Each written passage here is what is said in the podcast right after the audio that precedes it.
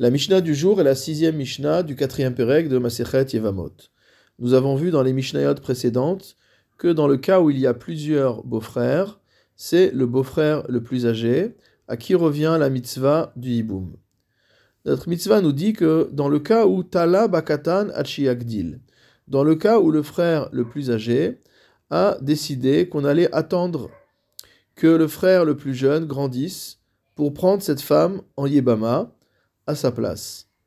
Au Bagadol, Achiavo Mimnatayam, ou alors que le frère le plus âgé qui est en présence demande à ce qu'on attende qu'un frère qui est encore plus âgé, qui est l'aîné peut-être, qu'il revienne de l'étranger. Il n'est pas actuellement présent, donc il ne peut pas faire le hiboum.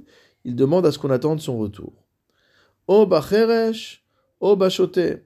Ou alors on demande qu'on attende qu'un frère qui est actuellement sourd guérisse de sa surdité, ou qu'un frère qui est choté, qui est entre guillemets fou, c'est-à-dire qui ne maîtrise pas euh, pleinement ses capacités psychologiques, on attend qu'il guérisse pour qu'il puisse prendre la femme en yiboum.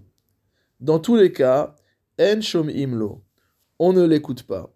C'est-à-dire qu'on ne va pas attendre qu'un de ces événements arrive pour que les yiboum aient lieu. Et là, omrimlo, mais on dira à celui qui est en face de nous et qui est le plus âgé, alecha mitzvah, c'est à toi que revient la mitzvah, ochalot oyabem. Tu dois décider soit de faire la chalitza et de libérer cette femme, soit de faire le yiboum et de la prendre comme épouse.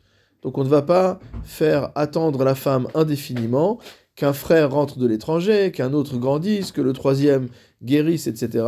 Celui qui, au moment donné, est le frère le plus âgé, doit choisir entre le yiboum et la khalitza.